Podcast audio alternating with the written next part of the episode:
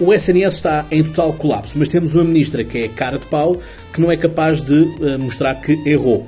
Antes disso, prefere refugiar-se em malabarismo, já deve ter aprendido com António Costa, a manobrar e a dizer tudo sem dizer nada. Em que culpabiliza uma pandemia cuja gestão foi ela mesma que a fez, em que alocou todos os bens e serviços do SNS para apenas cuidar da questão da Covid-19.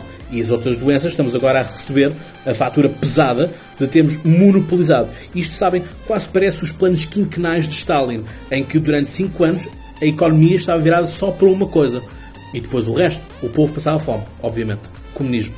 Aquilo que nós também importa aqui dizer é que culpabiliza, além da pandemia, culpabiliza também a queda de um governo. Esquece ela que faz parte do mesmo governo de 2015, em que houve uma reestruturação de António Costa, um governo de sulavancos da geringonça, um governo que estava refém da extrema-esquerda e que esta, esta mesma demissão até lhes conveio.